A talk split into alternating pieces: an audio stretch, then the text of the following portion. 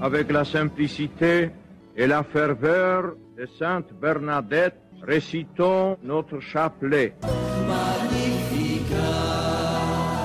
Eh bien, nous finissons notre parcours marial de ce mois de grâce, mois du rosaire. Et comme je l'ai promis, je l'avais promis, nous sommes dans les saints et le chapelet. Et quelques anecdotes. Nous avons parlé euh, de quelques saints euh, dans la dernière virgule mariale du mois du rosaire, Sainte Bernadette, Sainte Thérèse de Lisieux et d'autres saints, le Saint Curé d'Ars.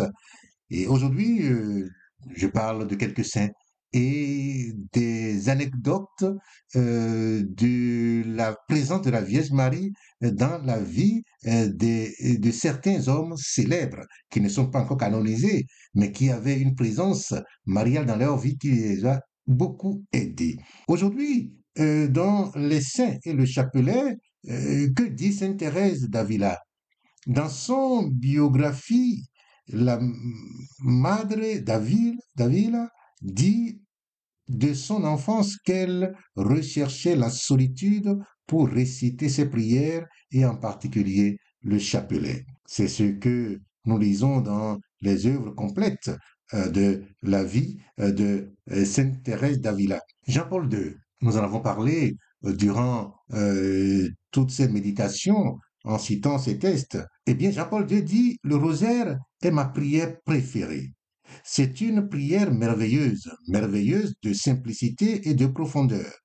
Le chapelet s'adresse avec insistance à celle qui est l'expression la plus élevée de l'humanité. À la veille de prière pour le synode des évêques le 3 octobre 1987, euh, le pape Jean-Paul II déclare, je cite, dans son chapelet, même le plus humble et le plus petit fils ou fille du peuple de Dieu redécouvre en plénitude sa vocation baptismale, son sacerdoce prophétique et royal. Il acquiert en Marie et grâce à Marie une extraordinaire capacité d'imploration auprès du cœur du Christ et du Père.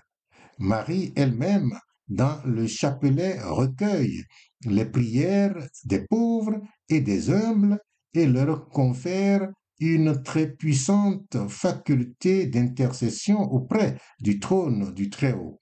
Le rosaire, grâce à Marie, fait descendre, pour ainsi dire, la lumière salvifique de tous les mystères du Christ dans les circonstances et dans les difficultés de la vie quotidienne normale, du travail, de la fatigue, du doute, de la souffrance, de la vie sociale et familiale et transfuse tout, élève tout, purifie tout. Jean-Paul II. Le rosé dans la vie d'un autre saint canonisé en 2022, Charles de Foucault. Le père de Foucault, dans la solitude du désert, priait jusqu'à trois rosaires par jour. Que dirons-nous encore de Padre Pio, le Saint Padre Pio qui priait des centaines de rosaires par jour? Et c'est ce qui lui donnait la force de lutter contre le démon qui le harcelait et aussi de garder la sérénité dans la souffrance, la souffrance physique, la souffrance psychologique et toutes sortes de souffrances. Il tenait toujours en main son chapelet. Eh bien, quelques anecdotes le chapelet fut prié par des personnages célèbres. Il fut parfois l'objet d'anecdotes fameuses. Le général Drouot, le sage de la grande armée, récitait le chapelet dans l'embrasure d'une fenêtre des Tuileries.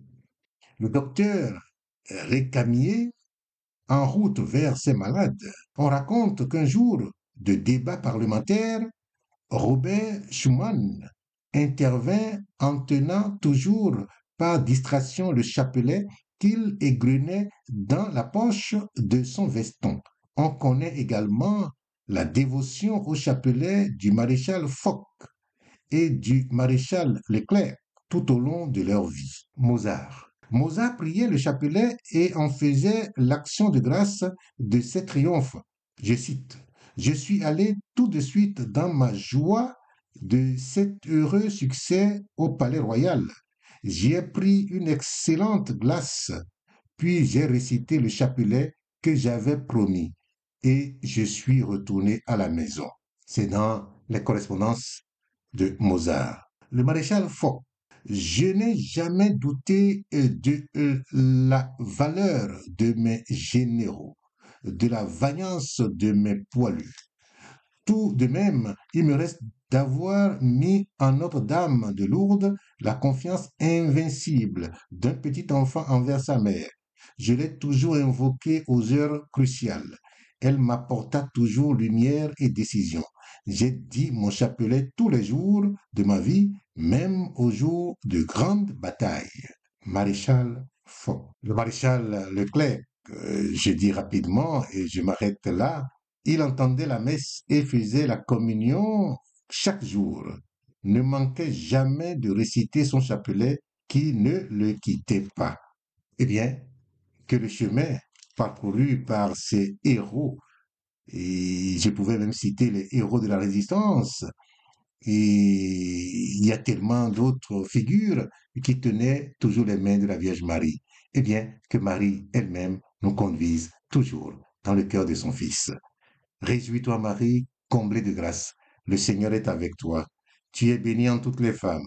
Et Jésus, le fruit de ton sein, est béni. Sainte Marie, Mère de Dieu, prie pour nous pécheurs, maintenant et à l'heure de notre mort.